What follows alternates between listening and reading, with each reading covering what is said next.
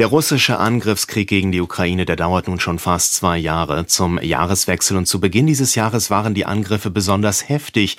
Über die verstärkten Angriffe auf die Ukraine und wie groß das militärische Potenzial der russischen Armee ist, darüber will ich jetzt live mit Thomas Wiegold sprechen. Er ist Experte für Verteidigungs- und Sicherheitspolitik. Welche Taktik steckt denn Ihrer Meinung nach hinter den massiven russischen Angriffen auf die Ukraine in den vergangenen Tagen? Naja, wir sehen wieder verstärkt, wie auch schon vor knapp einem Jahr, dass Russland eigentlich äh, technisch gesehen zwei Kriege gegen die Ukraine führt. Einmal der Krieg an der Front äh, mit den Auseinandersetzungen Militär gegen Militär und eben diese massiven Luftangriffe auf zivile Ziele, auf die Bevölkerung, auf Wohngebiete und ähnliches.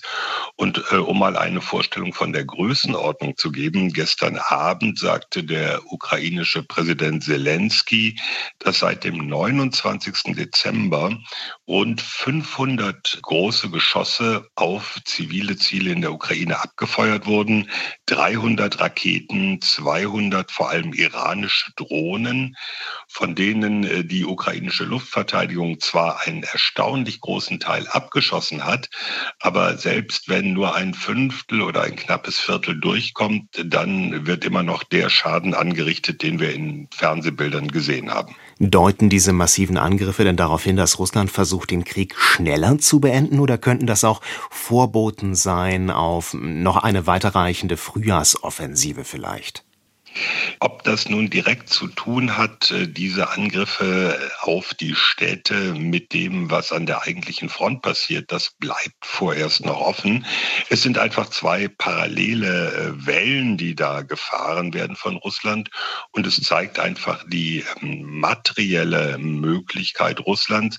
Andererseits muss man auch die Frage stellen, ob Russland das auf Dauer in der Größenordnung durchhalten kann, das wissen wir nicht.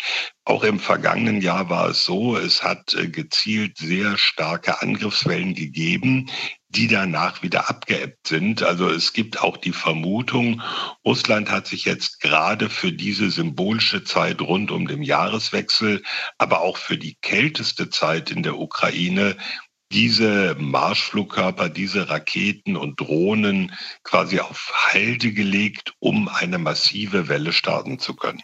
Die Frage ist ja aber trotzdem, wie lang kann Russland das durchhalten? Im Moment werden ja die Städte in der Ukraine vor allem mit Drohnen und Raketen angegriffen. Wir hatten es gerade gesagt. Wie viel Potenzial hatte Russland denn überhaupt, dieses Kriegsmaterial immer wieder, immer weiter nachzuproduzieren?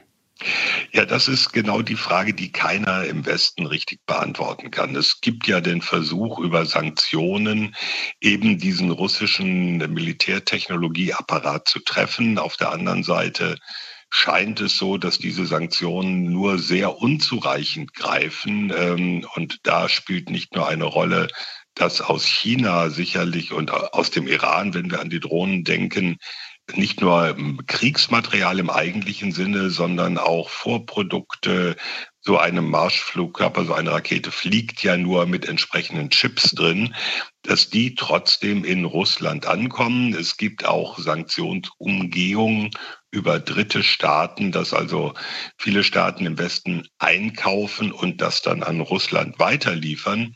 Aber der Punkt bleibt, wie lange, wie viel Russland da wirklich zur Verfügung hat, das können wir so konkret nicht sagen.